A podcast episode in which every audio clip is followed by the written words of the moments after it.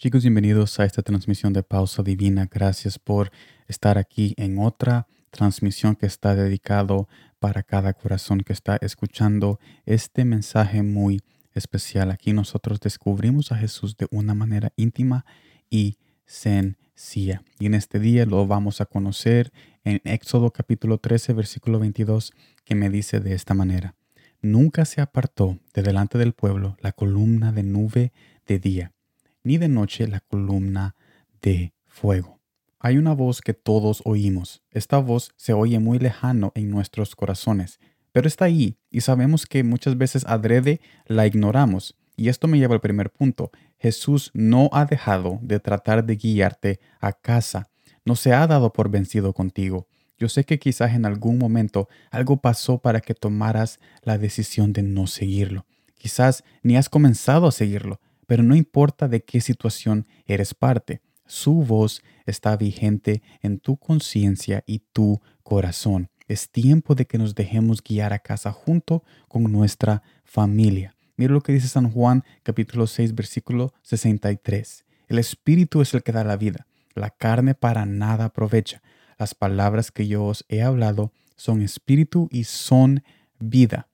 Esto me lleva al último punto que dice, ¿alguna vez te ha pasado que te insultas a tú mismo cuando haces algo malo? Algo malo? La voz de Jesús no es como nuestra voz que muchas veces dejamos que nos ultraje. Tampoco es la voz del mundo que nos guía por caminos de abandono y traición. La voz de Jesús está llena de amor y verdad. Es esta misma voz que creó las estrellas y los cielos y es la misma voz que quiere hacer de tu familia una bendición para muchos y guiar tu familia y tu corazón a su presencia día a día. Es tiempo de que tú y tu familia comienzan, comiencen a escuchar esta voz que se oye lejano, pero al ponerle más cuidado se vuelve a oír más y más cerca. En resumen, la voz de Jesús es esa nube que guiaba a Israel en esos tiempos. Él es esa voz que nos quiere traer a casa, que nos quiere traer a esa tierra prometida para que tu familia y tu corazón tengan ese deseo que tanto anhelan. Así que yo te invito que con esta transmisión tú reconozcas que Jesús tiene una voz distinta a las muchas voces que tú has escuchado toda tu vida. Y si tú pones atención a esa voz, esa voz que antes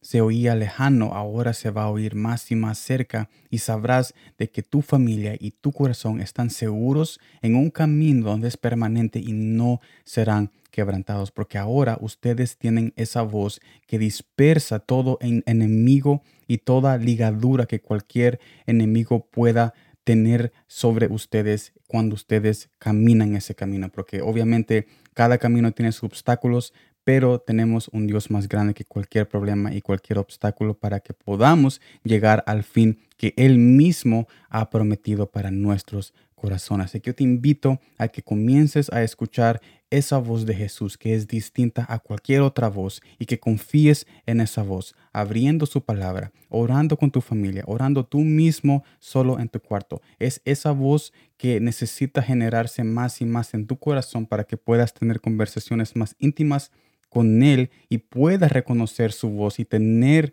ese reconocimiento donde cuando Él te diga que no vayas por ese camino, que no hagas esta decisión, que te vayas para allá, tú sabrás que es Él que te está guiando y no es tu misma conciencia o tu corazón traicionero que muchas veces escuchamos y después somos quebrantados. La voz de Jesús nunca nos quebranta, siempre nos guía a un nivel mejor, a una madurez mejor y a un destino mejor que cualquier persona te puede dar en este mundo y cualquier y de cualquier voz que, que tú has oído que te ha prometido muchas cosas. No, la voz de Jesús puede prometerte las cosas y cumplirlas, no como otras voces que te prometen cosas y nunca las cumplen. Así que yo te invito a que escuches su voz, comienza a escuchar su voz, comienza a buscar esa voz y pídele que esa voz se haga más cercana, cercana para que tú puedas escucharlo cerca y íntimamente para que tú reconozcas lo que Él quiere hacer de ti, para tú mismo, para tu corazón, para bendecirte a ti en tu trabajo y también para bendecir tu hogar y tu familia y hacer un avivamiento en tu hogar. Gracias por estar en esta transmisión de pausa divina. Nos vemos mañana en la siguiente transmisión y como siempre, gracias por el tiempo.